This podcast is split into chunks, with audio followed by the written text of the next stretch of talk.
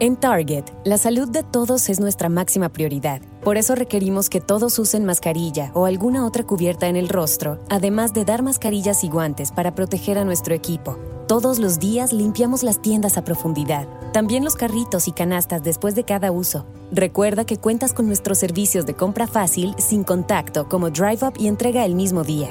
Creemos en estar siempre cuidándote. Siempre lo haremos. Conoce más en target.com diagonal a Bullseye View. Hey, which glasses look better on me? Oh, what's this? Zenny's 3D virtual try on. Pretty cool, right? Uh, I don't know about the purple cat eyes. I think they're fun. What about these tortoiseshell glasses? Or these rimless sunglasses? Oh, what about these clear frames? Wait, are those prices real? Do they have glasses for men? Yep, they also have affordable blue light glasses. Seriously? At those prices? Get them all. I like where this is going. Zenni.com, quality prescription glasses starting at 695.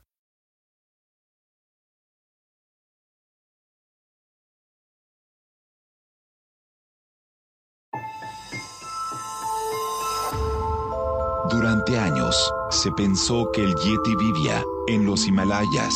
¡Bienvenidos al Himalaya! Hoy, después de una extensiva investigación, sabemos que no es así. El Yeti está en México. Y este es su espacio. Yo, check this out.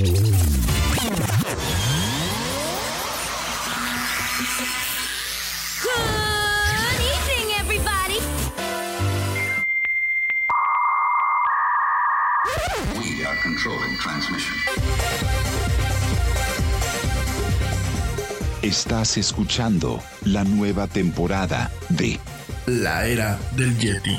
Tecnología, Actualidad, arte, música, entretenimiento, sexualidad. Política. y mucho más. En este espacio, la era del Yeti.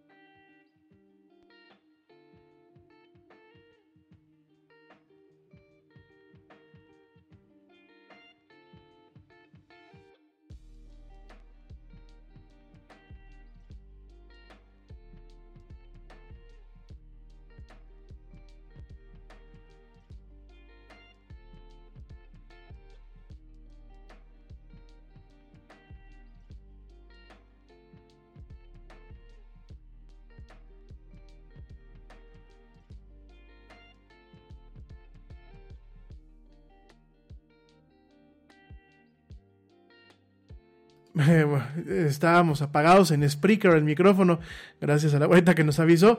Bueno, voy a volver a correr la, la, la bienvenida del programa. Muy buenas tardes, muy buenas noches o muy buenos días, dependiendo desde dónde y cómo me escuches. Como siempre, me da un tremendo gusto que me acompañes y que nos acompañes a mí, a todo el equipo del Era del Yeti, en esto que es este programa, que es la Era del Yeti. Soy Ramiro Aiza. Y bueno, una disculpa a mis amigos en Spreaker que no me escuchaban y una disculpa a mis amigos en Facebook. Así a veces pasan estos temas del en vivo. Este, teníamos por aquí movido el, micrófono apagado, mil disculpas. Bueno, les estaba platicando que muchísimas gracias a toda la gente que nos está escuchando en vivo en esta plataforma en Spreaker y por supuesto en Facebook Live. De verdad, mil, mil gracias.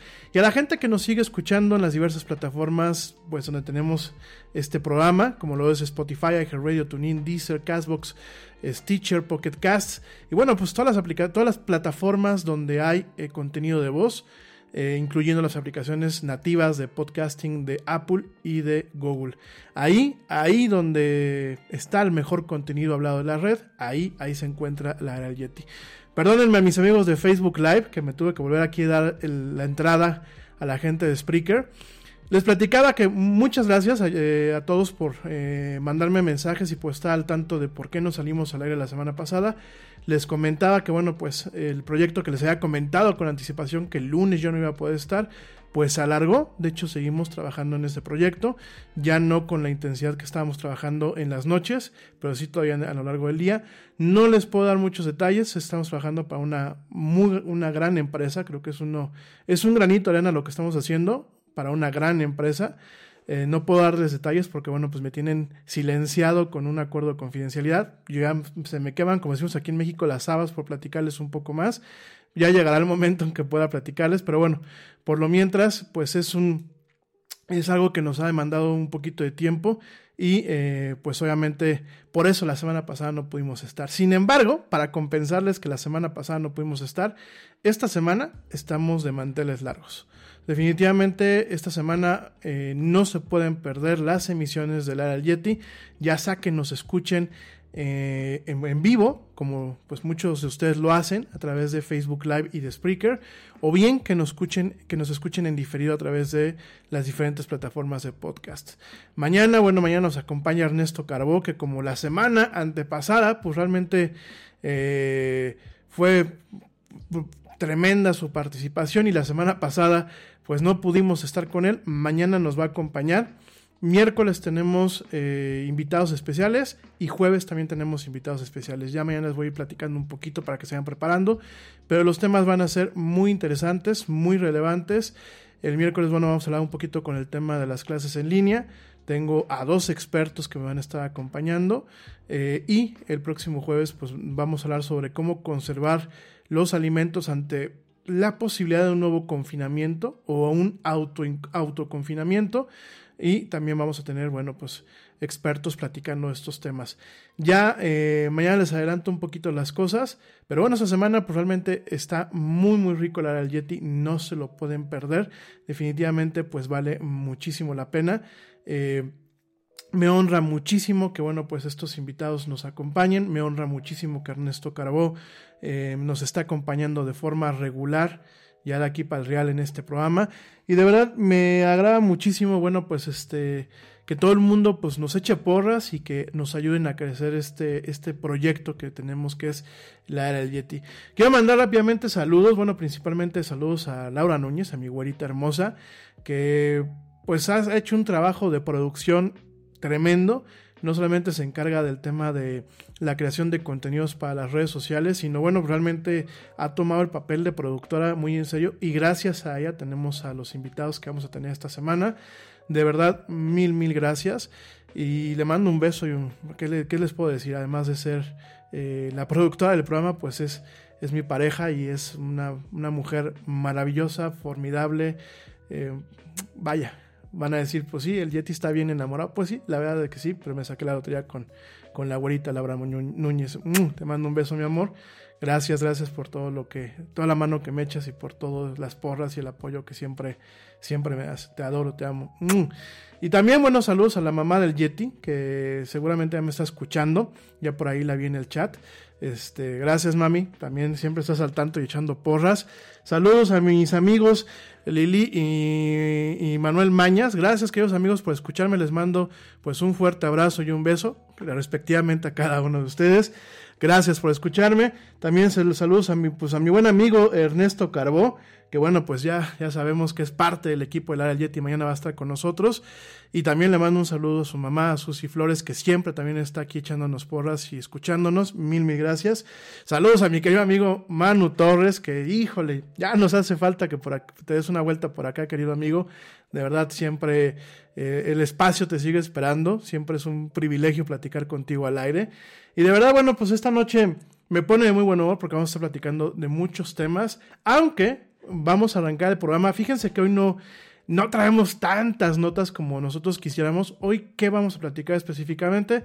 Vamos a platicar de las vacunas, un poquito del estado que tenemos ahorita con el tema de las vacunas.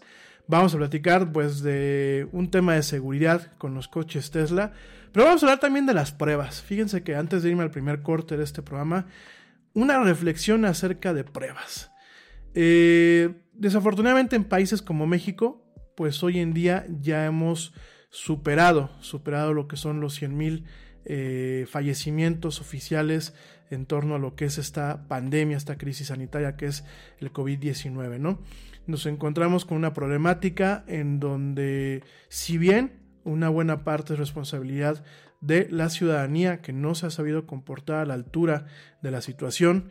También ha sido una, parte, una buena parte del problema, eh, pues el gobierno, el gobierno de, México, el gobierno de la República Mexicana, debido a que no ha tomado con la seriedad eh, necesaria este tema, ¿no? Independientemente de a qué partido le puedas tú ir o independientemente a quién apoyes como político, creo que las cosas se deben de decir como son, creo que tenemos que eh, ser fríos, ser fríos y contundentes con lo que estamos viendo, con lo que estamos viendo en este momento y eh, realmente reconocer que hubo muchas oportunidades que se dejaron pasar y estamos en una situación que los medios oficiales, eh, las personas que se paran todas las tardes a hablar más o menos a esta misma hora y a dar un parte sobre cómo va la evolución de la pandemia en, México, hoy hablan de cifras catastróficas, ¿no? Cuando realmente estas cifras creo que en su momento pudieron evitarse. Yo no soy epidemiólogo, no soy eh, ni siquiera médico, el conocimiento que tengo lo he adquirido a través de leer, de leer, de leer, de leer, de leer, de informarme, de contrastar información. Lo que sí puedo decirles, eh, y lo digo de una forma muy humilde, sin afán de ser soberbio, sin, afán de generar una discordia con aquellas personas que no compartan eh, mis opiniones políticas, que creo que al final del día aquí ya no estamos hablando de un tema de política, aquí estamos hablando sencillamente de números, estamos hablando de una cruda realidad y últimamente estamos hablando de vidas humanas que no alcanzan a representarse eh, sencillamente en un número. Creo que una vida humana, aunque entre en una estadística, no se alcanza a dimensionar el impacto el impacto que genera el que una persona fallezca de una forma prematura, pues en este caso por esta pandemia, ¿no?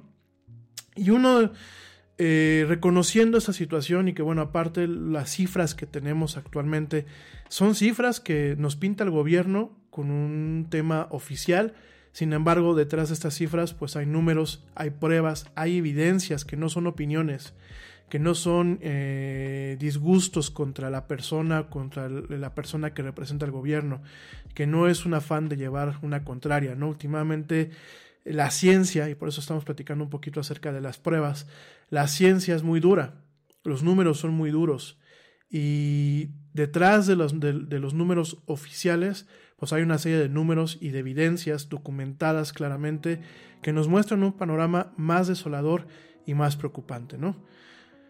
Desafortunadamente, hacia donde volteemos, si volteamos hacia el vecino del norte, nos podemos dar cuenta que las cosas están pues un poco igual. Si volteamos hacia el vecino del sur, nos damos cuenta que las cosas también siguen estando igual. Y si volteamos hacia otras partes del mundo vemos contrastes, pero últimamente terminamos viendo una pandemia muy mal llevada. Y parte de eh, mal llevar esta pandemia, parte de no tomarnos en serio tanto gobierno como ciudadanía, eh, la problemática que se está viviendo, es eh, el hecho de no hacerle caso a la ciencia, el hecho de no anteponer el interés público, la salud pública y sobre todo el conocimiento científico al aspecto político. Y parte de todo ello conlleva a que en un país como México no se han hecho las pruebas suficientes. Las pruebas, eh, y, por qué estoy tocando el tema de las pruebas? Ahorita voy a llegar a, a, la nota que me genera el que yo platique de esto con ustedes. Y lo vamos a estar platicando yo creo que de aquí a fin de año el tema de las pruebas, porque en general el 2020 ha sido una prueba para todos nosotros en diferentes ámbitos. Pero en este caso, y para no divagar, el tema de las pruebas es algo que durante mucho tiempo, eh, no solamente para controlar esta pandemia, sino para eh, controlar pandemias generadas en modelos de laboratorio, en modelos matemáticos, en, modelos estadísticos, las pruebas qué es? Las pruebas sencillamente es dar, pues de alguna forma, o alumbrar, poniendo una analogía eh, de alguna forma, pues práctica para que podamos entender, es alumbrar y ver dónde hay, por ejemplo, en una mina, cuando tú estás buscando diamantes o cuando estás buscando oro, pues directamente muchas veces alumbrar con una lámpara para ver en dónde hay un brillo. En este caso, las pruebas en un país como México, como en un país como Brasil, como en países donde realmente se ha hecho eh, muy pocas pruebas para el nivel de población que se tiene, las pruebas era eso. Era detectar dónde estaban los problemas, era detectar dónde estaba la gente enferma, poderla aislar, porque no solamente es decir, ah, se enfermó de COVID, sino es poderla aislar en tiempo y en forma para evitar un contagio mayor y sobre todo, pues, en muchos casos poder intentar salvarle la vida a una persona. Les vuelvo a repetir, cuando hablamos de números, eh, se dice muy fácil decir 100 mil, porque realmente son dos palabras, 100 y mil.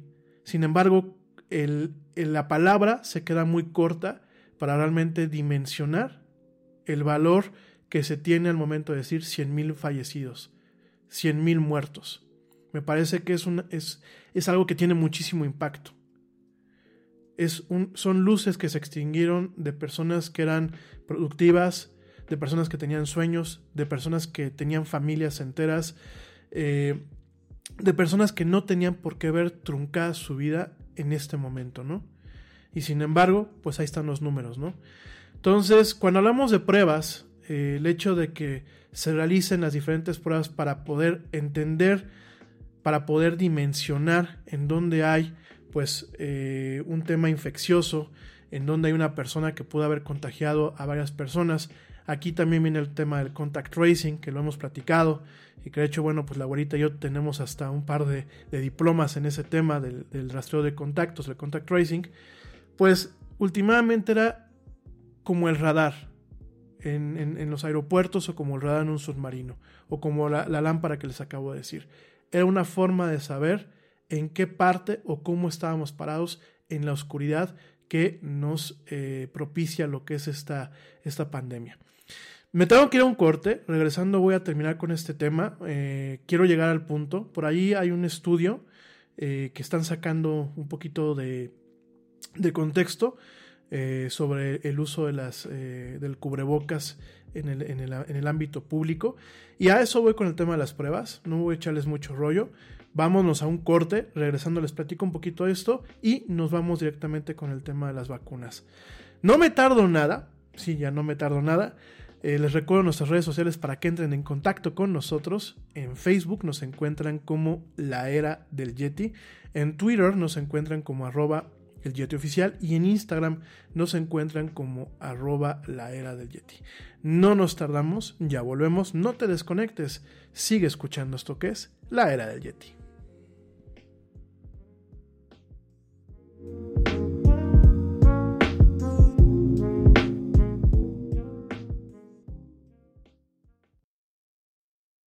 Hot flashes, irritability, intimate dryness, even unsatisfying sex. Hi, I'm Dr. Alyssa Dweck, a board certified OBGYN who has spent over 20 years helping women just like you safely find relief from these very natural symptoms without having to resort to hormones. To help my patients feel their best, I recommend products from Bonafide Health. Bonafide is a women's health company dedicated to providing women with non hormonal and clinically validated products that work. Bonafide provides safe and effective solutions to manage a range of menopausal, sexual health, and PMS related symptoms. That's why I recommend Bonafide products to my patients every day. In fact, I am also a Bonafide medical advisor. What I like most is that Bonafide products provide women real relief without compromise. Ladies, don't waste another minute feeling less than your best. Go to hellobonafide.com and use code radio39 to save 20%. That's hellobonafide.com and code radio39. These statements have not been evaluated by the FDA. These products are not intended to diagnose, treat, cure, or prevent any disease. Offer valid on subscription only.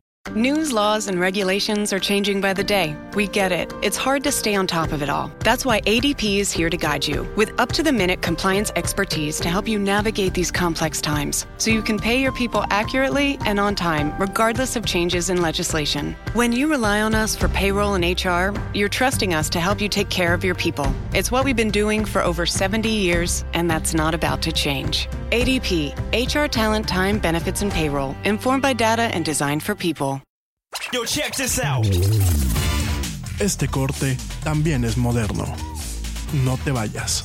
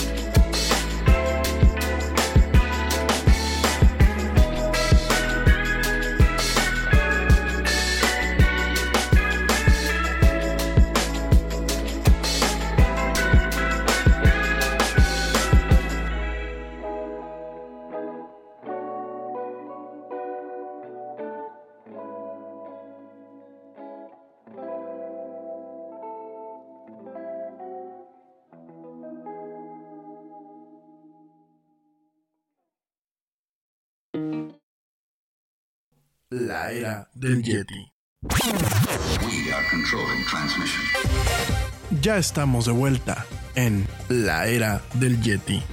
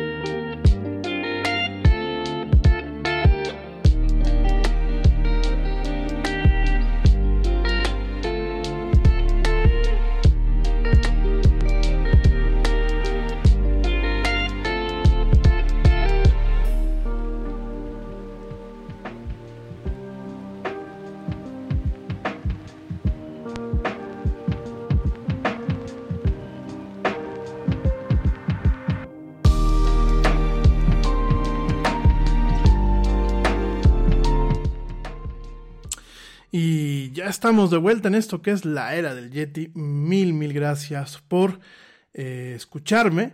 Gracias por acompañarnos en esta emisión. Y bueno, te platicaba antes del corte, te platicaba antes del corte de la importancia de las pruebas, ¿no? El tema de las pruebas como tal, en cualquier ámbito, es importante porque es la forma de validar hipótesis, es la, la forma de comprobar que lo que uno piensa, pues, o lo que uno intuye en, dentro de lo que es el marco del pensamiento científico, pues es válido o no es válido. También es la, es la forma de eh, constatar que las cosas están funcionando de una forma adecuada. Eh, por supuesto, eh, también es una forma de encontrar errores, vamos a pensar en un tema de software, o encontrar problemas en un tema, por ejemplo, de hardware. Eh, es la forma también de optimizar procesos. Eh, por ahí yo escuchaba el otro día que bueno, pues había gente que todavía se estaba quejando de eh, procesos de la cadena de producción y de distribución, por ejemplo las consolas nuevas, ¿no? Que pues realmente, a pesar de ser un año bastante caótico y que a lo mejor no es un año normal en, en cuanto al tema de la economía, para una buena parte del mundo, pues aún así no habían consolas este, suficientes para atender la demanda, ¿no? Y lo hemos visto con el tema de las pruebas, eh, y cuando me refiero en pruebas es ejecutar una serie de procesos que validen o descarten una serie de, eh, de hipótesis, una serie de argumentos, una serie de, de pues obviamente de mecanismos o de eh, anticipados que uno pueda tener pues realmente es este tema en donde eh, son, se han vuelto muy necesarias y cada día eh, nosotros de alguna forma como ciudadanía y como eh, pues ya inclusive como naciones enteras las hemos ido relegando y descartando, ¿no? Por ahí, por ejemplo, aquí en México, en el tema del sistema educativo, por lo menos la que, lo que es la parte de la educación básica, pues tenemos a personas, bueno, tenemos ya una, una, programación por parte de lo que es la Secretaría de Educación Pública aquí en México, en donde las pruebas pues prácticamente son de chocolate. ¿Por qué? Porque los niños van a pasar, por lo menos los, los primeros años de la primaria, los niños van a pasar en automático, aunque reprueben los exámenes, ¿no? Eh, lo hemos visto inclusive en las universidades recientemente, en donde muchas veces los coordinadores de carrera les dicen a los profesores, oye, pues échale la mano porque pues sí ya vimos que reprobó, pero pues échale la mano, ¿no? Y últimamente el tema de eh, ir, ir, relegando a otro plano este tipo de, de, mecanismos que sirven para filtrar, que sirven para optimizar, que sirven para eh, realmente poder en muchos aspectos, eh, pues de alguna forma ir evolucionando, generando iteraciones o generando eh, mejoras en cuanto a, los comportamientos desde un sistema tan básico como puede ser un software, que cada día nos llevamos sorpresas, ahorita vamos a platicar también brevemente de eso, como hasta de cuestiones más grandes como es el poder ya no domar una pandemia, porque no es un tigre, no es un león, no es un animal. Una pandemia es una situación social con muchas aristas como para para poder agarrar y decir, la vamos a domar, ya la domamos o no, o no la pudimos domar. Creo que es más que nada un tema de contención, de control y de aprendizaje. Y aún así con el día a día, y lo vamos a ir platicando, pues hemos visto cómo realmente estamos relegando, ¿no? Todo este tipo de, de, procesos, en, en ocasiones por un tema netamente político, pero también en otras tantas ocasiones, sencillamente porque la gente ya no quiere saber de pruebas, ¿no? Por ahí, bueno, pues han habido muchas propuestas en donde la entrada a las universidades pues ya sin examen, ¿no? La salida de las universidades, pues sin exámenes también, ¿no? Ya antes, digo, ya hay algunas universidades privadas en donde pues el examen profesional para poder eh, conseguir un título ya no se hace, ¿no? Ya ni siquiera se hace el tema de la tesis, ya se titula uno muchas veces hasta por calificaciones, ¿no? Y si bien para muchos ha sido cómodo, y entre ellos pues me incluyo, tampoco puedo tirar la primera piedra sin, eh, sin tener este, nada de culpabilidad, pues de alguna forma eh, va quitando ciertos filtros y ciertos mecanismos para realmente eh, poder optimizar y poder evolucionar lo que es la sociedad, ¿no? Y en el caso, en el caso principal de, de lo que es esta pandemia, pues el hecho de no hacer las pruebas necesarias y de no mantenerlas como un, como un pilar para poder controlar lo que es esta enfermedad, a nivel de, salud social, pues nos está eh, perdón, de salud pública, nos está generando los problemas que estamos viviendo ahorita, entre otras tantas cosas, ¿no? Realmente la ciencia en, esta, en, en este año tan complicado ha tenido una batalla no solamente contra lo que es la pandemia, sino también ha tenido una batalla contra aquellos que se han vuelto los detractores de la misma, ¿no? Tenemos a un señor Donald Trump que tiro por viaje, pues la, ha demeritado, inclusive teniendo a un eh, científico de gran calibre como es el doctor Fauci, pues directamente le ha estado tire y tire. Tenemos, bueno, pues aquí en México no se diga Andrés Manuel con sus ideas y sus detentes y sus eh, detallitos. Ahora la última es que pues prácticamente dijo que todo el mundo vaya a la villa el 12 y el 13 de diciembre, que no pasa nada, que no, no va a pasar nada, eh, aun cuando la ciencia nos dice otras cosas. En Brasil, pues tres cuartos de lo mismo. Volteamos hacia Gran Bretaña, en donde pues ya están con el agua en el cuello, y aún así seguimos escuchando voces en donde dicen que el cubrebocas es un tema de política. Y toda esta plática que te acabo de dar al principio me impacta muchísimo porque hoy me topé con una nota. Eh, es la, la, quinta o sexta vez que me la topo en las redes sociales. En donde hay gente, donde hay gente comentando de que en, con base a un estudio que se, publicó en el Journal de los Anales de la Medicina eh, Interna o de me Medicina Internista, en inglés es The Annals of Internal Medicine, eh, eh, con base a un estudio que, ojo, el estudio directamente aclara cuáles son sus limitaciones y aclara cuáles son las conclusiones, mucha gente ha salido a decir directamente que este estudio que se llevó en Dinamarca, pues al final del día termina ratificando que el uso del cubrebocas es algo ineficiente, ¿no?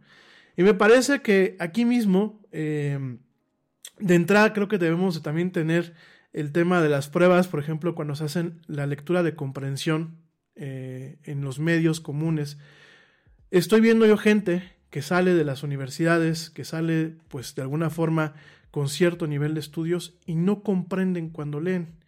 Y yo no sé si las personas que han estado divulgando este estudio, eso sí, con su fuente y de una forma muy oficial, o realmente no tienen lectura de comprensión, o no manejan el, inglés, o definitivamente están sacando de contexto algo que hoy por hoy es solamente un estudio, que no es concluyente y que va en contra de muchos estudios previos que no solamente han sido en torno a lo que ha sido la pandemia este año, sino son estudios de propagación de enfermedades virales, eh, sobre todo de, ámbito respiratorio, en países, sobre todo por ejemplo asiáticos, como lo es Japón, como lo es Corea del Sur, en donde el uso del cubrebocas, además de que es un eh, trabajo cívico, además de que es un tema de decencia cívica, ha sido efectivo para evitar la propagación de las enfermedades, ¿no? Te cuento rápidamente este estudio para que si te llegas a topártelo en las redes sociales o llegas a topar que alguien te lo comenta, para que no lo saque de contexto y realmente lo, pues lo orilles o lo, invites a que lo lea completo. Este estudio fue publicado eh, la semana pasada, el 18 de noviembre del 2020. Es un estudio que eh, se llama La efectividad de agregar una recomendación del uso del cubrebocas sobre otras eh, medidas públicas de salud para prevenir el SARS-CoV-2 y su infección en, en los eh, usuarios de máscaras en Dinamarca. Así como lo escuchan, porque así son los estudios, así es como funciona este tema en ocasiones. Y este estudio fue un, estudio eh, controlado, pero con participantes al azar, fue hecho, llevado a cabo en, Dinamarca y eh, parte de una hipótesis que aplica para Dinamarca, mis amigos, no aplica para todo el mundo. ¿eh?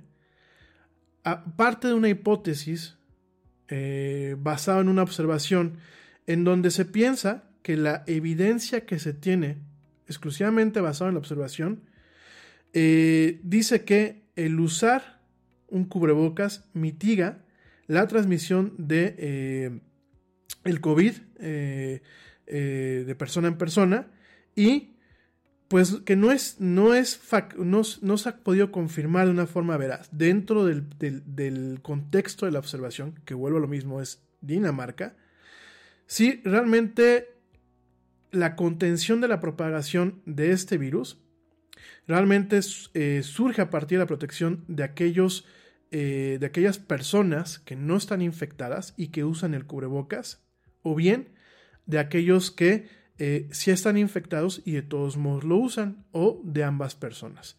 Es decir, se manejó pues un grupo, un grupo que se le llamaba el, el, efecto, el efecto de protección, un, un, grupo que era el grupo fuente, que es, eran personas que estaban infectadas, y un grupo de control que no usaba el cubrebocas, ¿no? Este fue pues directamente algo que se basó en un manejo de estadísticas, en un manejo de encuestas. Eh, te voy a decir los números y ahorita vamos a ver cuáles fueron las limitantes y cuáles fueron las conclusiones. Los números fueron 3.030 participantes, se les asignaron la recomendación de usar cubrebocas, de los cuales 2.994 fueron asignados al, al grupo de control y 4.862 completaron eh, el estudio, ¿no? De, bueno, realmente fueron 4.862 participantes, de los cuales, bueno, 3.030 se les asignó la recomendación de utilizar eh, cubrebocas y 2.994 se les asignaron a un tema de control, ¿no?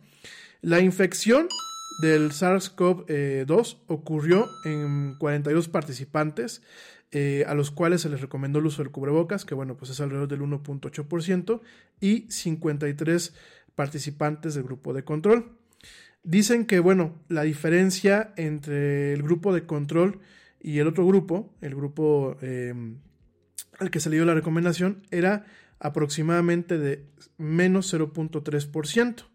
Entonces, eh, de lo que se alcanza a ver directamente en Dinamarca, era que, bueno, pues realmente no se notaba una gran reducción en aquellas personas que utilizaban cubrebocas, una reducción de la infección contra las que eh, si lo utilizaban, ¿no?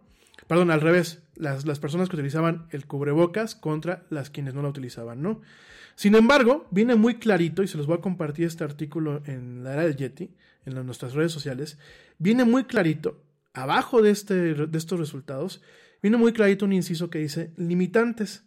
Y comentan, y yo lo hubiese puesto en negritas, pero bueno, aquí está este, en, un tema normal, comentan que los resultados son no conclusivos o inconclusivos, ya que hacen falta datos, ya que hay una adherencia a las variables y ya que todo se basa en aquellos reportes directamente por parte de los pacientes en pruebas caseras, sin un tema de un estudio a ciegas, que es lo que usualmente se utiliza, por ejemplo, también para hacer las vacunas, para poder detectar la efectividad de las vacunas o un medicamento, y sin ninguna clase de asesoría o de eh, vigilancia sobre el uso adecuado de las máscaras, de, las, de los cubrebocas, y realmente sobre si eh, hubiesen factores de transmisión cuando las personas estuviesen usando los cubrebocas o no. Entonces, eh, realmente eh, el estudio es muy claro, en, por lo menos en Dinamarca muestra que no hay una diferencia sustancial en cuanto a las personas que usaron el cubrebocas y las que no lo utilizaron, pero uno es Dinamarca, que Dinamarca tiene una dinámica eh, social muy diferente a la de muchos países europeos, ya no se diga ni siquiera a muchos países eh, de América y de Latinoamérica. Y dos, además de todo eso, pues es muy claro el estudio en donde, si bien son los resultados que se tienen, se, eh, no se cuentan con la suficiente información para poder hacer un estudio concluyente. Ahora, esta parte va en conjunto a políticas de salud pública, que no solamente es el tema de usa cubrebocas en Dinamarca, sino también hay un tema de distanciamiento social, hay un tema de aplicación masiva de pruebas. Eh, yo estaba leyendo el otro día que, bueno, en, en Dinamarca prácticamente a personas de trabajos esenciales se les están aplicando las pruebas cada semana en algunos casos, por ejemplo, de oficinas gubernamentales, se les aplican cada tercer día. Digo que ya han de traer la, la, nariz cada una de esas personas, pues tronadísima, yo creo.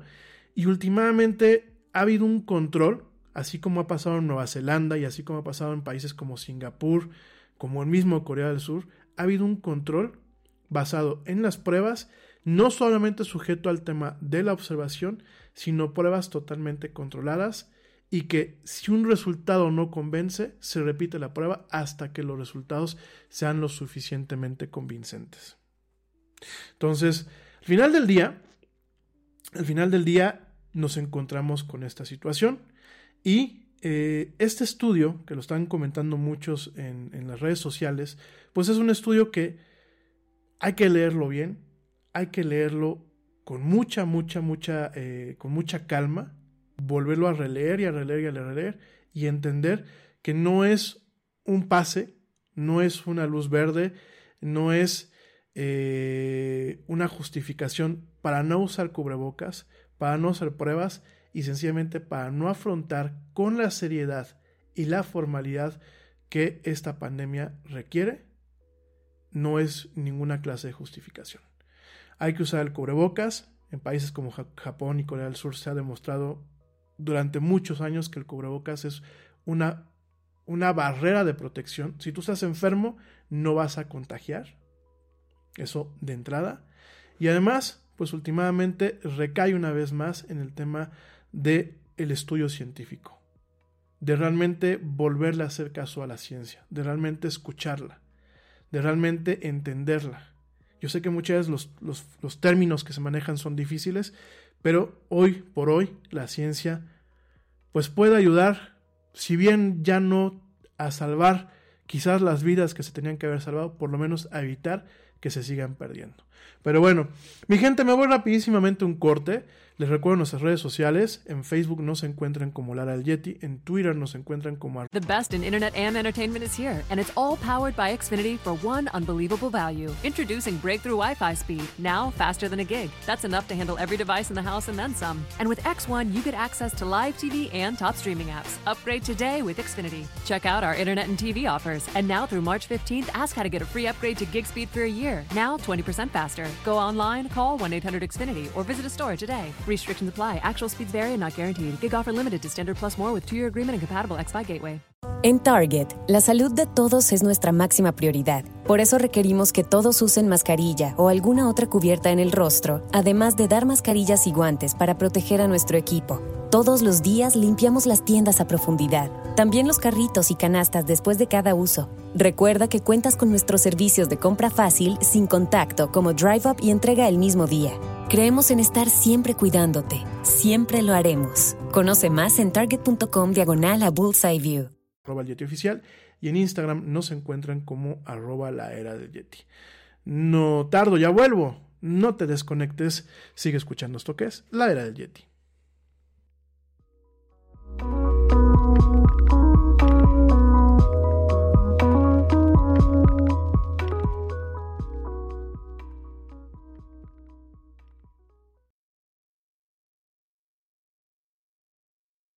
Yo, check this out. Este corte también es moderno. No te vayas.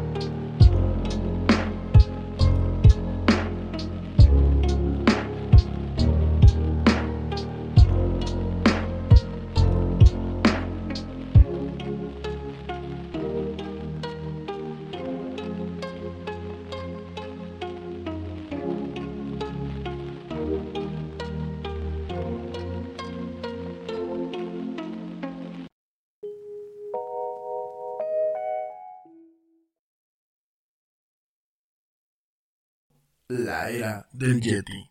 We are controlling transmission. Ya estamos de vuelta en la era del Yeti.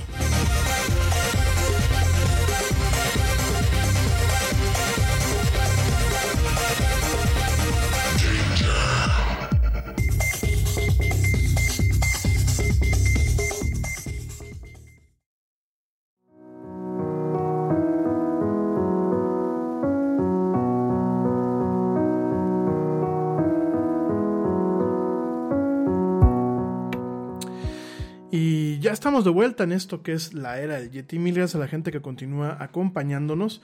Y bueno, ya te platicé un poquito al principio del programa el tema pues de las pruebas, el tema de este estudio que acaba de salir, eh, que lo están pues por todas partes vapuleando. Y ahora vamos a platicar un poquito acerca de las vacunas. Ya te he platicado exactamente qué es una vacuna, te lo vuelvo rapidísimamente a comentar si no lo has escuchado. Una vacuna para lo que sirve es para prácticamente entrenar a tu sistema inmunológico para que tenga una reacción cuando detecta un patógeno, como en este caso pues es el virus SARS-CoV, eh, SARS-CoV-2, ¿no? El que provoca la enfermedad del COVID-19, ¿no? Entonces, eh, hacer una vacuna no es tan sencillo, porque tienes que entrenar usualmente a tu sistema inmunológico con eh, fragmentos o con muestras de virus que están inactivas. Cuando uno piensa que una muestra de virus que está inactivo, inmediatamente uno piensa que el virus está vivo. No, lo hemos platicado muchísimas veces en este programa. Es un debate muy grande en la comunidad científica y médica todavía hasta la fecha y también en la comunidad, bueno, pues de biólogos, si realmente los virus son seres vivos o realmente no se les puede considerar así.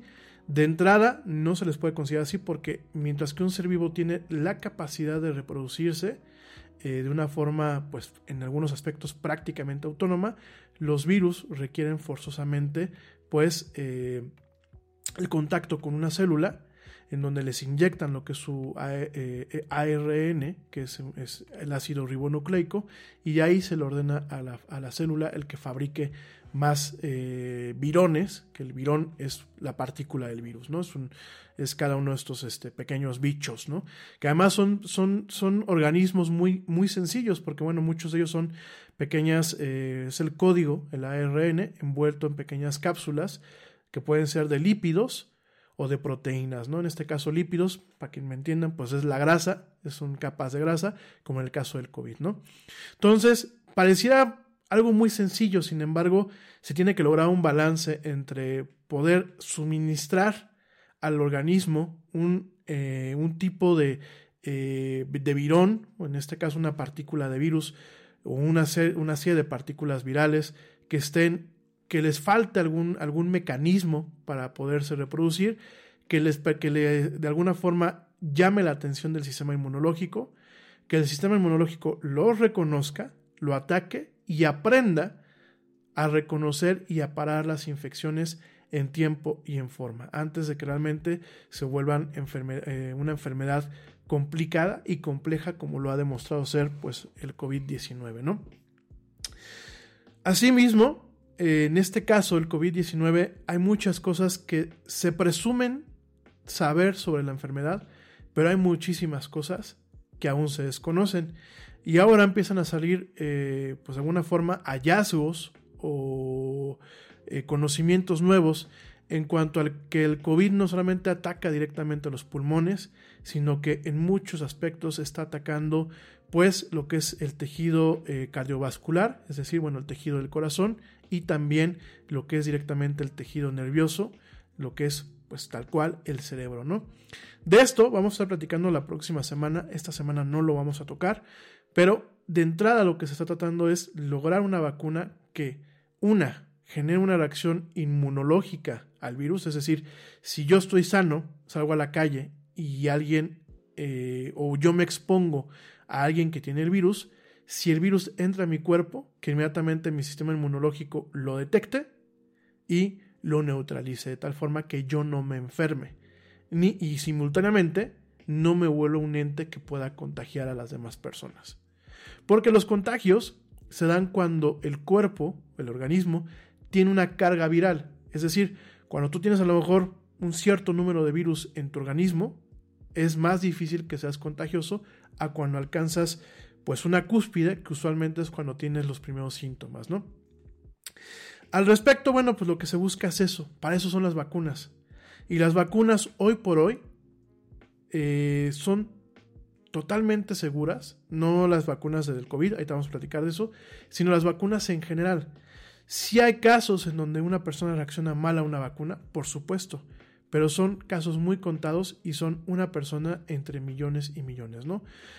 También vamos a platicar eso en las siguientes semanas porque es, o, sea, es un fenómeno que está volviendo a tener mucha fuerza en donde mientras que se busca de forma incansable una vacuna y se busca obviamente solucionar todos los problemas para distribuirla, como lo es la cadena de frío, hoy no la vamos a poder platicar eh, con detalle, pero pues es uno de los problemas que no solamente es tener la vacuna, es cómo la vas a distribuir, cómo la vas a implementar cómo vas a entrenar al personal de salud, al profesional médico, ya sea un médico, ya sea un enfermero o una enfermera, cómo los vas a entrenar para aplicarla. Pero sobre todo, cómo la vas a transformar, perdón, cómo la vas a transportar cuando realmente tú requieres, cuando realmente tú requieres que estas vacunas se mantengan en condiciones muy controladas para que no se pierda la efectividad, ¿no? Todo eso lo vamos a estar platicando, pero de antemano eh, la lucha que se hace es, por un lado, con todo esto, toda la ciencia detrás de, de producirla, de diseñarla, de garantizar que sea segura y que sea efectiva, toda la parte de ver cómo solucionar el tema de la distribución. Y ahora, pues también se tiene que luchar contra aquellos que durante mucho tiempo han sido antivacunas y ahora le tienen desconfianza a esta vacuna, ¿no? que porque Bill Gates te va, a, insertar un chip, que porque los Illuminatis pues te van a tener controlado, que etc. Pero últimamente la ciencia hoy tiene dos frentes de batalla, ¿no? Y en general, hoy en día, lo peor de esta pandemia, lo peor de este virus, es que un cómplice o un aliado para la letalidad y la tasa de infección de este virus hemos sido nada más y nada menos que nosotros con las fiestas, con el, como decimos aquí en México, con todo respeto, con el valemadrismo que nos ha caracterizado, con la falta de seriedad que hemos tenido al respecto. Y por si fuera poco, pues ahora también estamos sembrando desinformación para que la gente no se vacune. Pero bueno, para evitar esa desinformación, déjame te platico un poquito cómo van. Me queda muy poquito tiempo, me, lo voy a aventar muy rápido esto. Pero te voy a platicar un poquito cómo va el tema de las vacunas. Realmente cuál tiene mejores posibilidades de salir, cómo pueden ser las aplicaciones. Eh, de entrada se maneja que, bueno, pues no va a bastar solamente una inyección, se van a requerir pues lo que es una aplicación inicial y después un refuerzo al poco tiempo. Y pues no va a haber solamente una vacuna como lo hemos platicado varias veces, sino van a haber diversas vacunas. Hoy te voy a hablar pues prácticamente de dos. Primero la vacuna de Pfizer, que bueno, la semana pasada hizo muchísimo ruido, ya que pues un análisis actualizado, un estudio actualizado que se publicó la semana pasada, mostraba que la vacuna de Pfizer es 95% efectiva. Con lo cual, pues ha eh, puesto a la compañía en una ruta crítica para poder presentar una aplicación a la FDA, que es eh, pues la Federación, eh, perdón, la, la, Administración de Drogas y Alimentos en los Estados Unidos, que de alguna forma marca el estándar para que las demás organizaciones similares a nivel internacional pues vayan tomando el tema de la adopción o la validación de este tipo de medicamentos y de vacunas, ¿no?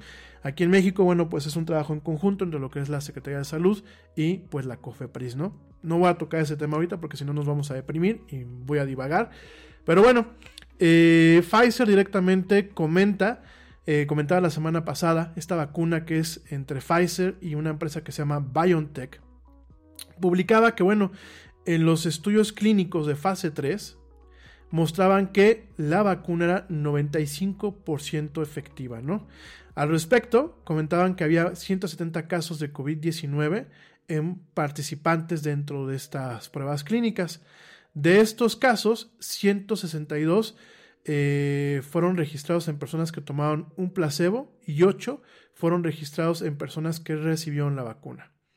10 casos fueron severos y 9 de esos casos severos ocurrieron dentro de lo que es el grupo placebo. Eso indica que la vacuna protege eh, pues de las formas más mortales o más letales de la enfermedad, ¿no? Eh, simultáneamente, Moderna, la vacuna de Moderna, quien también mostró datos de sus exámenes, de sus ensayos clínicos, encontró pues hallazgos similares, ¿no? Pfizer comentó que la vacuna era 94% efectiva en personas eh, por encima de los 65 años. Y al respecto, un inmunólogo de la Universidad de Yale comentó, este inmunólogo que se llama Akiko Iwasaki, le comentó al New York Times que sabíamos, con base a la experiencia de la vacuna de la influenza, que es muy difícil alcanzar la protección en este grupo de edad con las vacunas. Eh, sin embargo, se está alcanzando un 94% y pues este grupo, este grupo de adultos mayores, que pues todos, todos vamos para allá, si no estamos ya ahí, todos vamos para allá, perdón, pues es uno de los grupos con más alto riesgo de contraer casos severos de COVID-19. Con lo cual, una de las metas de estos ensayos clínicos era buscar la efectividad en la protección de estos grupos, ¿no? Esta, esta, información, bueno, pues realmente es una actualización de un anuncio que se hizo la semana antepasada, en donde se encontró que la, vacina, la vacuna perdón, era originalmente efectiva en un 90%. Ahora, pues la semana pasada la actualización eh, que pues subió un 5%, 5 puntos porcentuales que es, pues es bastante, eh, ratifica que tanto Pfizer como BioNTech eh, basan esta información en más de dos meses de ensayos clínicos y de mecanismos de control para no solamente ratificar la efectividad de la, de la vacuna, sino también ratificar su seguridad. Que bueno, el tema de la ratificación de la seguridad, de la bioseguridad es importante porque no queremos que una vacuna nos enferme. Entonces, eh, la FDA, como otras eh, administraciones de eh, drogas y de alimentos y bueno, y de medicinas a nivel internacional, usualmente siempre piden primero ver la parte de la seguridad y después la parte de la efectividad, ¿no? Al respecto, bueno, pues los únicos eh, síntomas secundarios que pudieron encontrarse con la aplicación de esta, vacuna fueron cansancio y eh, dolor de cabeza, ambos pasajeros, ¿no? Entonces, bueno, al respecto, Pfizer y BioNTech le han, se han propuesto solicitarle a la FDA un uso de, una aplicación de uso de emergencia de su vacuna, que no es lo mismo como una aprobación total. Al respecto, ¿qué es? Bueno, lo que dice la FDA, ok, con lo que tú me estás diciendo, yo puedo autorizar de una forma muy controlada y muy puntual y para casos de emergencia el uso de esta vacuna, ¿no? Entonces, bueno, eh, no es una autorización eh, completa, porque bueno, en Estados Unidos la FDA es muy burocrática. Se sabe que es uno de los organismos más burocráticos a nivel internacional en el tema de la autorización de medicamentos y de tratamientos médicos como tal, no solamente medicamentos como tal, sino también dispositivos médicos, marcapasos, este, bombas de insulina, todo eso conlleva un proceso que suele tardar entre dos y tres años, ¿no?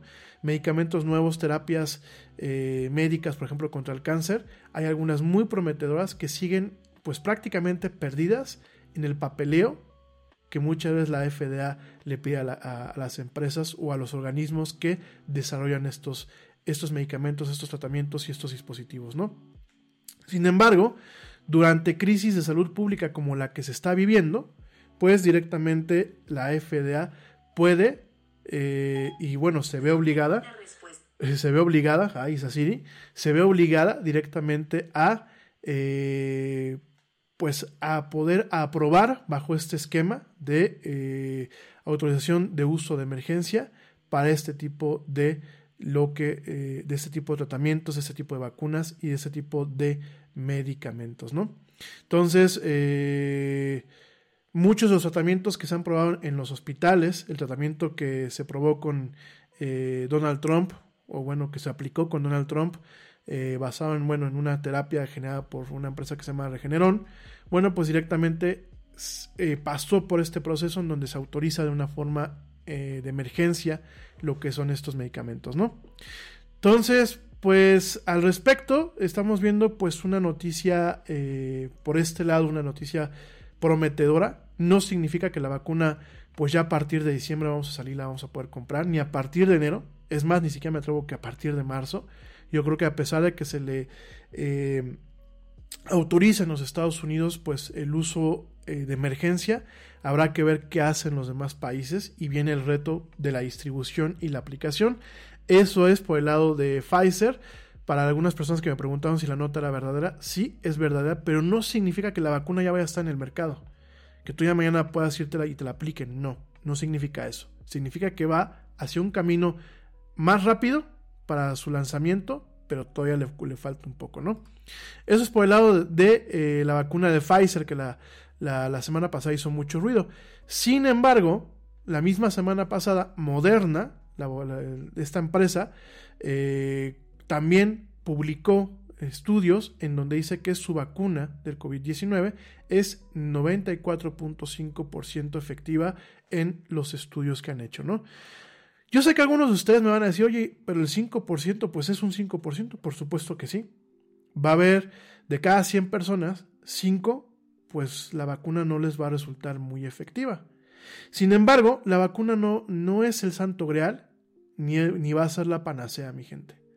La vacuna va a ser un método de contención y de atenuación, pero no va a ser una solución total. La solución total va a venir del de, eh, distanciamiento social, va a venir de las medidas de control, va a venir obviamente del uso del cubrebocas, va a venir de estar haciendo pruebas, pruebas, pruebas, pruebas, va a venir de realmente generar mecanismos e infraestructura que permitan hacer un rastro de contactos eh, adecuado. Y sobre eso, pues sí, la vacuna va a permitir que en su momento pues se pueda disminuir radicalmente los índices de contagio, por supuesto los índices de enfermedad y de, y de mortandad y por supuesto en algún momento será parte de un camino para poder ir erradicando esta enfermedad. Oigan, me voy al último corte. El último corte del programa, ya nos quedan minutos. Te recuerdo nuestras redes sociales para que entres en contacto con nosotros. En Facebook nos encuentras como La Era del Yeti, en Twitter nos encuentras como arroba el Yeti oficial y en Instagram nos encuentras como arroba la era del Yeti. No me tardo, ya vuelvo. Sigue escuchando esto que es La Era del Yeti, no te desconectes.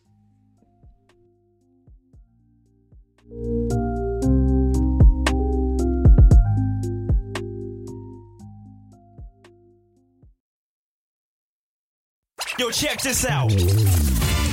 Este corte también es moderno. No te vayas.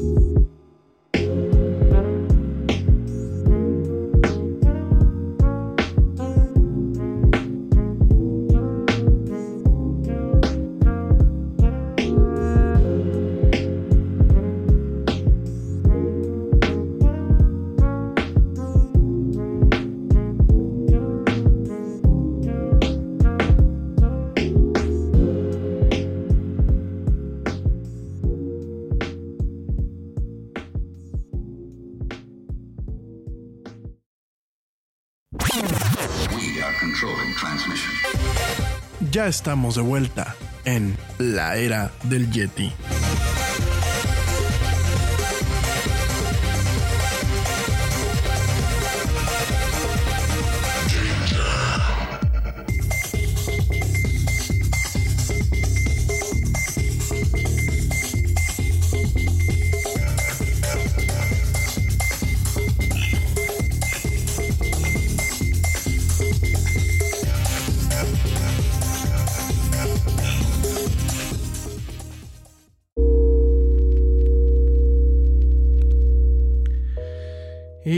Estamos de vuelta aquí en la era del Yeti. Mil gracias a la gente que me continúa acompañando. Ya casi nos vamos, realmente ya estamos a minutos de irnos. Este programa va a ser un poquito corto, eh, para darle obviamente un poco más de tiempo a los demás programas esta semana. Pero bueno, prácticamente lo que estamos platicando, para la gente que se está conectando ahorita, te recomiendo que escuches el programa completo, son sobre estas dos vacunas que la semana pasada hicieron mucho ruido, la vacuna de Pfizer y la vacuna de Moderna. Ambas Ambas son eh, vacunas prometedoras en cuanto a los estudios y ensayos clínicos de fase 3 que se han hecho. Eh, Anthony Fauci, el director de, eh, del Instituto Nacional de Alergia y de Enfermedades Infecciosas de los Estados Unidos, el doctor Fauci, que bueno, ya sabemos que Donald Trump ha tenido pues, una relación ahí de, de odio con él, de hecho en algún momento lo quiso despedir. Le comentó al New York Times de que pues aspiracionalmente uno espera el poder ver el 90 o el 95% de efectividad, pero que sin embargo pues él no lo esperaba en estas dos vacunas. ellos piensan que son buenos. Eh, el 94.5% en la vacuna de Moderna y, en el, y el 95% en la vacuna de Pfizer. Bueno, pues es son cifras muy optimistas, son cifras muy positivas, son cifras que provienen de prueba tras prueba tras prueba ensayo y error, que es lo que eh, pues realmente se ha, venido haciendo. Y bueno, realmente eh, aquí ha sido una competencia por ver quién saca la vacuna, a, quién es la, primera que sale al mercado. Por supuesto por un tema económico, pero sobre todo por un tema de mitigación y contención de esta, eh, de esta enfermedad, de esta crisis, de esta crisis de, de salud, ¿no?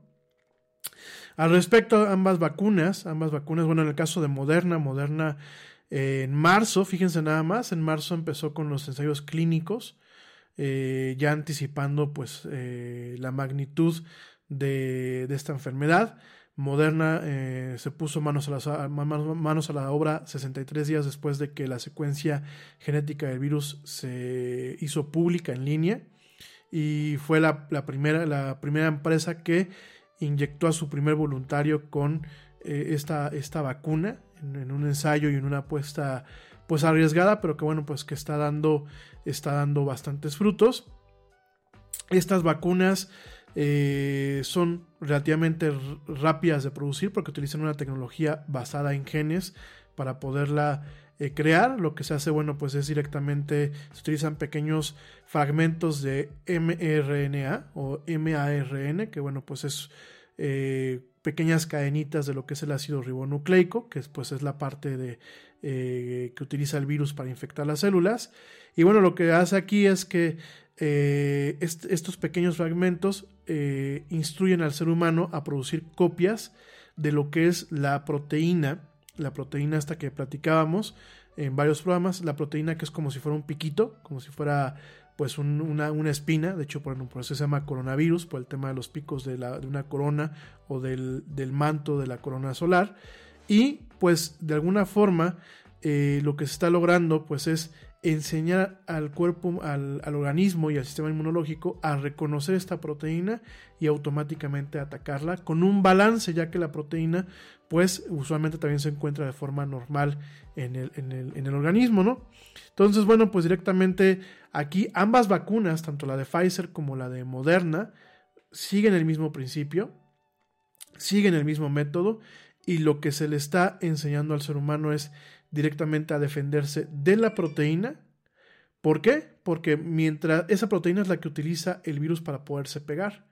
Sin el, cuerpo humano detecta la proteína cuando entra y empieza a atacar a los virones, que son las partículas de virus, y empieza a generar resistencia para que esta proteína eh, que si lo quieren ver así es como si fuera un velcro, no se active o no eh, haya pues realmente una eh, reacción vírica amplia que realmente nos lleve a un tema de una infección y obviamente a un tema de una enfermedad, pues bueno, es lo que se trata de directamente neutralizar, ¿no? Entonces, bueno, pues realmente son muy prometedoras. ¿Qué significa esto? No significa que ya vayan a estar a la venta, como muchos medios de comunicación aquí en México prácticamente lo ponían. Eh, los encabezados eran como muy de, eh, ¿cómo se llama? De clickbait, directamente como se le conoce en el término, muy de anzuelo de clics. Eh, por ahí me tocó ver de un diario reconocido nacional que decía, por fin se, se encontró la vacuna, estamos salvados, ¿no? Y lo ponían así como que yo dije, pues si no lo hizo esto un becario, con todo el respeto a la gente que está de becarios en los periódicos, les mando un fuerte abrazo y un saludo, pues sí se hizo con toda la mala leche para llamar la atención de la gente cuando realmente las cosas no son así. O sea, todavía estas vacunas les falta mucho para que pues tú y yo no la podamos poner. ¿Por qué? Porque primero, una cosa es que las apruebe la FDA en los Estados Unidos y otra cosa es que las apruebe eh, por ejemplo, la COFEPRIS, la aquí en México, o que los aprueben los diferentes ministerios o eh, secretarías de salud en los diferentes países, ¿no? Y una vez que se haga eso, pues obviamente viene el tema de la distribución, ¿no? ¿Cuántos se van al sistema privado de salud? ¿Cuántos se van al sistema público?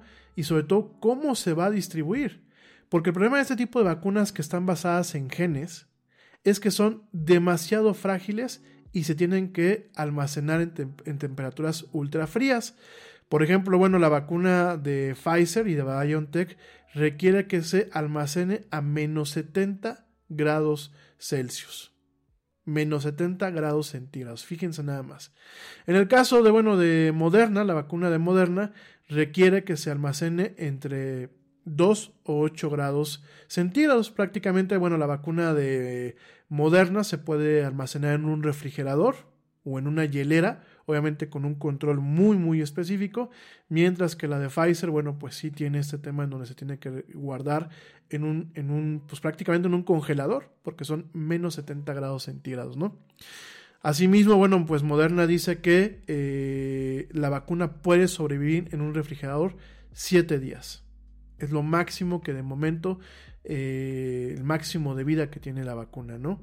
En un refrigerador, siete días. Después de ahí pierde su efectividad. No se vuelve más insegura, sino directamente pierde su efectividad. ¿Por qué? Porque estas eh, pequeñas moléculas de mRNA pues se, se, disuelven, se descomponen, ¿no?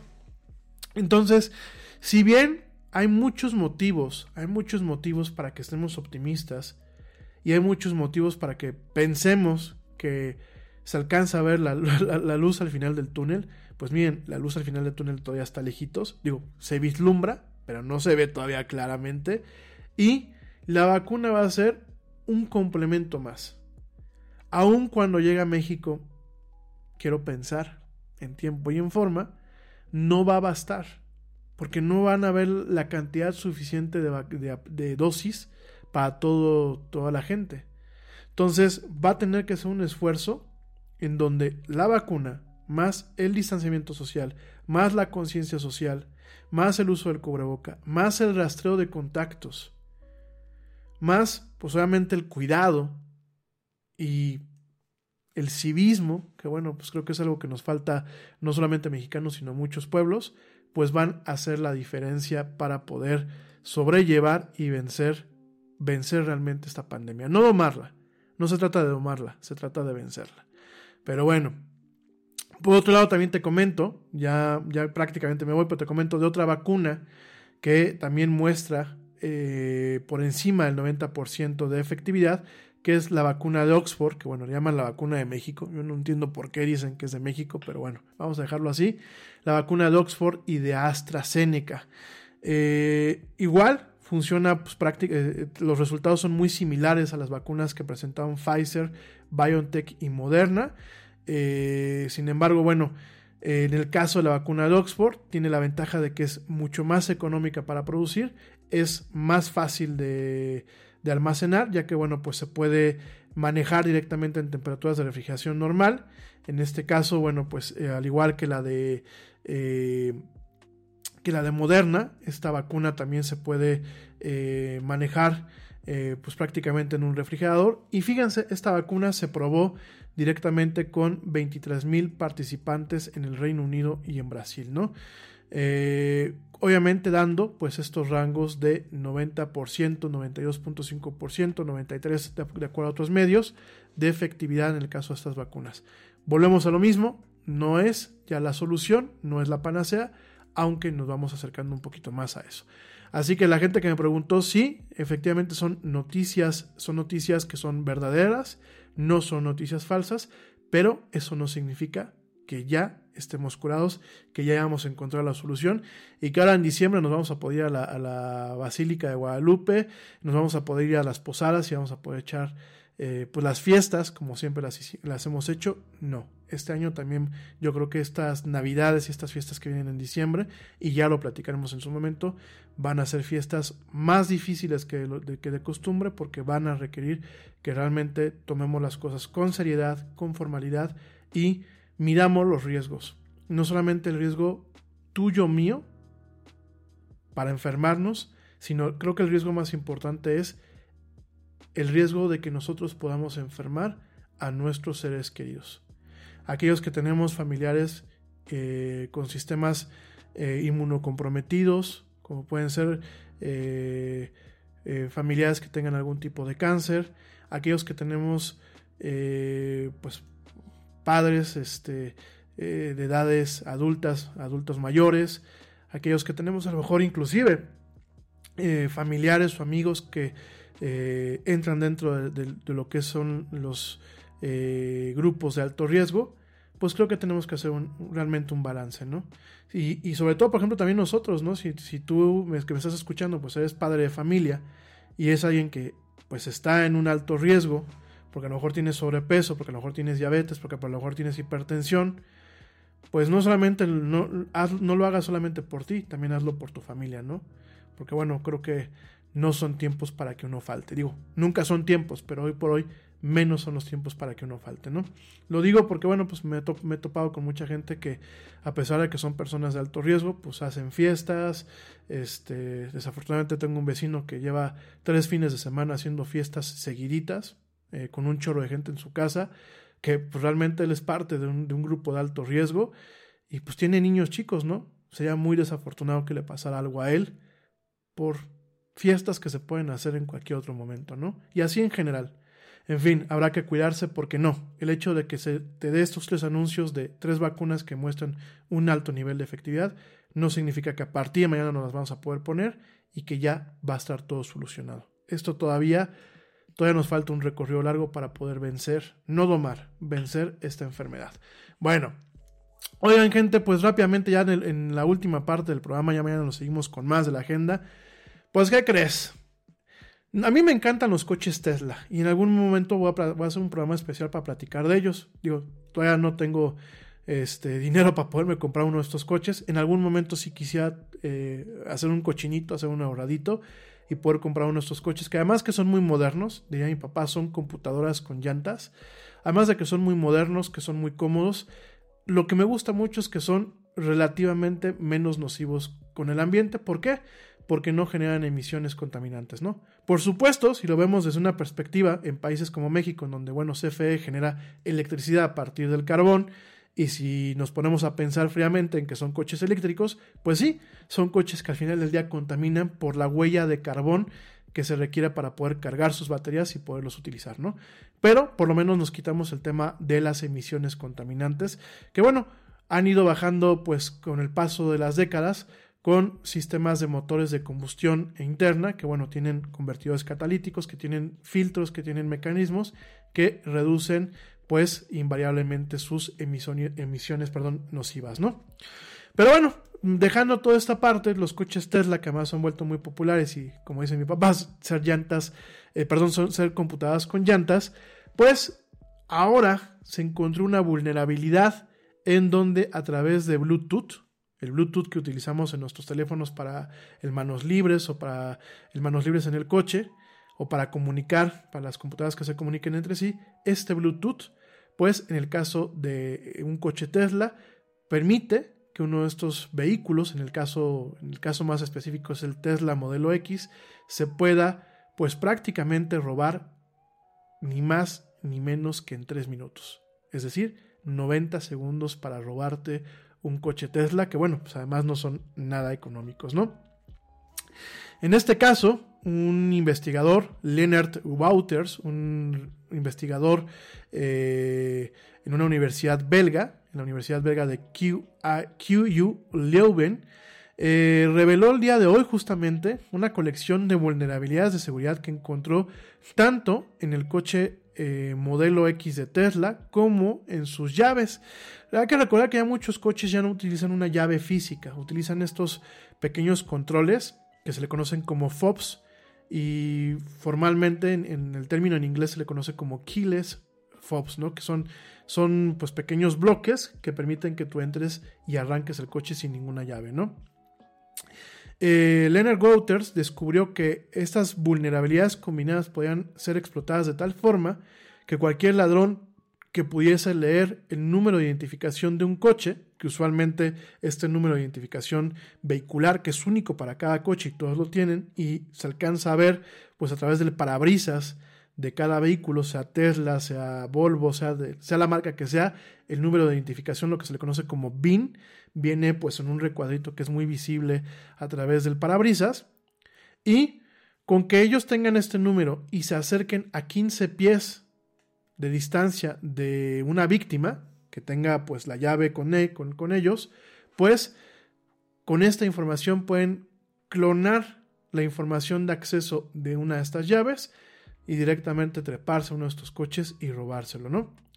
El equipo, que no es muy, no, es muy sofisticado, cuesta pues prácticamente 300 dólares, cabe dentro de una mochila y se puede controlar directamente desde el teléfono inteligente del ladrón.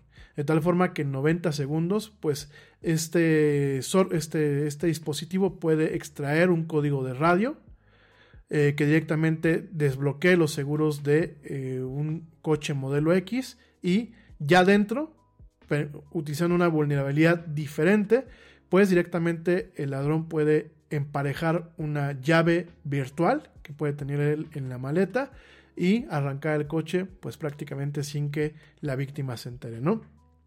Fíjense nada más, ya me voy, nada más para concluir, eh, sí, eh, parte de eso también, fíjense, pruebas, pruebas y pruebas. Aquí tenemos a expertos de seguridad que constantemente están probando vulnerabilidades en toda la tecnología que tenemos. Esto es muy importante porque conforme nos vamos cambiando a un mundo enteramente digital, estamos dejando la llave normal atrás para pasar a una llave digital, a una llave basada en software, a una llave electrónica, pues eso nos da una comodidad. ¿Cuál es la comodidad? Pues a mí me encanta tenerme que subir a mi coche eh, sin necesidad de tener que sacar la llave, ni, ni siquiera ponerla, digamos así, en una ranura o conectarla. ¿Cuál es la desventaja? Que bueno, este tipo de sistemas tan complejos y tan avanzados pues pueden tener vulnerabilidades. ¿Por qué? Porque los seres humanos no, son, no somos perfectos y todos los sistemas que nosotros diseñamos tienen ciertas vulnerabilidades. Aquí el tema es estar probar, probar, probar, probar, prueba y prueba y prueba para poderlas encontrar y poderlas parchar en su momento. Pero bueno, de eso y más vamos a estar platicando mañana en este programa. Mañana nos va a acompañar Ernesto Carbó. Para la gente que me va a escuchar en vivo, bueno, pues mañana nos escuchamos en punto a las 7 pm. Eh, hora, hora de México en este programa. Para la gente que nos escucha en diferido, bueno, pues escuchen el siguiente episodio después del que viene de este. Prometemos que vamos a intentar no, no irnos por semanas enteras, pero aquí andamos. Ya saben que el Yeti se desaparece, pero no se va, aquí sigue. Y eh, mañana vamos a estar platicando un poquito de estos temas, el tema de la tecnología, el tema, bueno, pues un poco más la complejidad de las aplicaciones, el hardware y el software moderno, además de platicar de muchos deportes con Ernesto Carbo y otros temas. Y bueno, miércoles y jueves tenemos invitados especiales que vamos a estar platicando del el tema de la educación en línea y el tema de cómo preservar de una forma óptima los alimentos. Esto y más en la Yeti. Mil gracias a toda la gente que me escucha, pórtense mal, cuídense bien, quédense en casa, cómanse una manzana y bueno, pues como dice el tío Yeti, vámonos. ¿Por qué? Pues porque ya nos vieron. Nos escuchamos el día de mañana.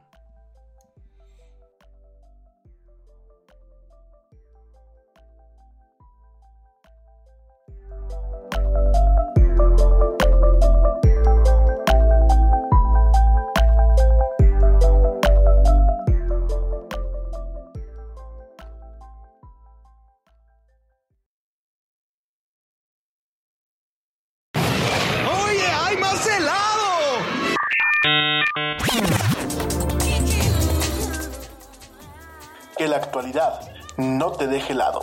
Te esperamos en la siguiente emisión de La Era del Yeti.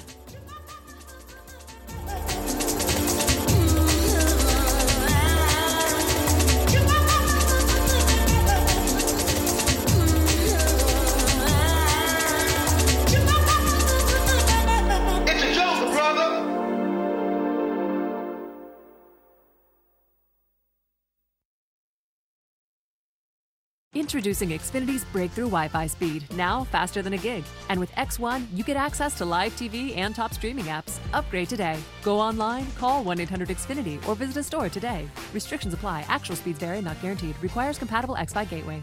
En Target, la salud de todos es nuestra máxima prioridad. Por eso requerimos que todos usen mascarilla o alguna otra cubierta en el rostro, además de dar mascarillas y guantes para proteger a nuestro equipo.